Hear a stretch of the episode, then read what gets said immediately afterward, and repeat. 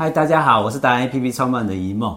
我们今天特地特地来找我们的罗台生罗教授，他是爱心传承教育达人，给他诶授予我们的他这三年下来一直在教我们很多的内容，叫授予我们达人证书，还有徽章。然后他常常每年哈，每年大概有半年的时间在在国外，在加拿大，半年时间在台湾，嗯，然后再做传承教育。然后也三代同堂了，对不对？对。啊，他告诉我们说，其实台湾的最重要的是传承教育，还有爱心，不是说说就算了。对。那所以我们想说，第一个我们授予证书，用中英文版本跟徽章给让我们的罗教授。第二件事情，我们想要听听看，说如果是教授您的经验值这样传承教育，你觉得现在大家都要称为自己是达人嘛？如果身为一个达人，应该要做哪些事情，可以让我们台湾更好？啊，首先呢，我很感谢，呃，郭一梦郭博士呢，授予我这么一个崇高的一个荣誉。就我个人来讲，呃，我很努力的想要成为一个达人，但是应该离达人还有相当长远的一个距离，要不断的去努力及鞭策我自己。对一个达人来讲，我想，呃，就如刚刚郭博士所提到的，要有爱心。啊，要有传承，啊，要有教育，因为我想，一个达人来讲，应该在这三个领域都必须赋予相当大的一个热忱。首先，我们来谈爱心。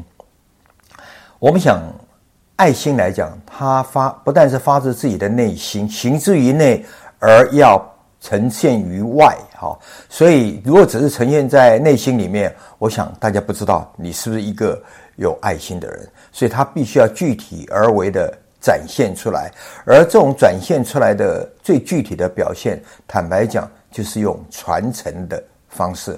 我想，任何一种的达人，哈，他不，他应该是一个典范。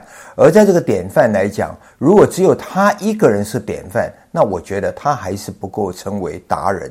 为什么这样讲呢？因为一个达人就是我们中国人讲的，就是要推以及人。哈，如果他是一个达人，他必须要把他的一些理念能够传承出去。所以对达人来讲，传承是他非常重要的一个工作。而怎么样去传承呢？如果这种传承就必须要靠教育的手法。以及方法啊，把这种传承啊，很具体的、很有系统的、很有效的把它传下去，而这种方法就是教育。这是我个人对于啊达人的一个浅见。好，教授真的很客气耶，他觉得他常常跟我们讲说他自己。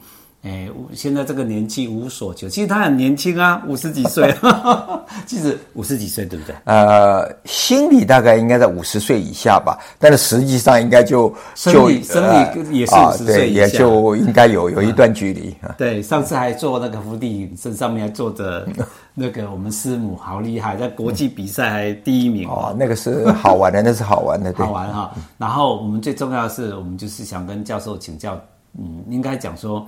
哎，身为一个达人，现在大家怎么样做到哪些事情才能对社会有帮助，然后达到爱心的效果，对不对？嗯、好，我们今天就谢谢他，我们授予他，谢谢达人，好好，谢谢大家，好，嗯。